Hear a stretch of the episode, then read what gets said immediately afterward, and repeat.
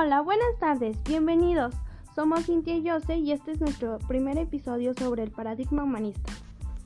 El paradigma humanista es un modelo educativo el cual tiene como centro al estudiante para la formación de una persona sana, libre y autónoma. Los objetivos en la educación se centran en el crecimiento personal de los estudiantes para fomentar la creatividad, comunicación, trabajo en equipo y crear así un aprendizaje significativo.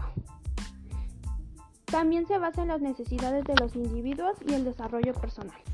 Las postulaciones humanistas nos dicen que debemos estudiar al hombre en su, en su, totalidad. El hombre posee un núcleo central estructurado, que es el yo mismo, y sin él no puede adaptarse ni organizarse. El hombre tiende en forma natural hacia su autorrealización.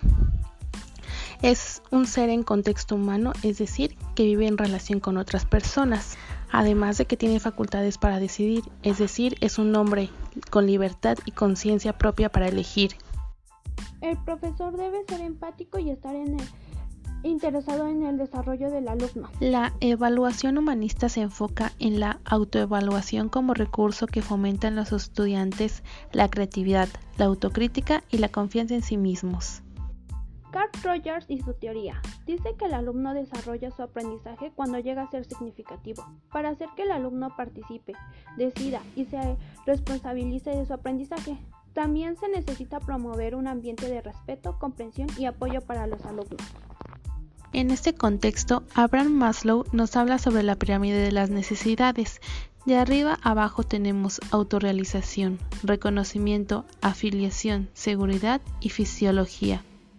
El enfoque humanista de aprendizaje está conformado por el compromiso personal del estudiante, que es como el alumno se responsabiliza de su aprendizaje, el estímulo, que puede venir de dentro de la escuela o fuera de ella, y el aprendizaje significativo, que es el aprendizaje que perdura más en los alumnos, y finalmente la autoevaluación, que es cuando el niño se evalúa por sí mismo y ve cuánto aprendió durante las clases.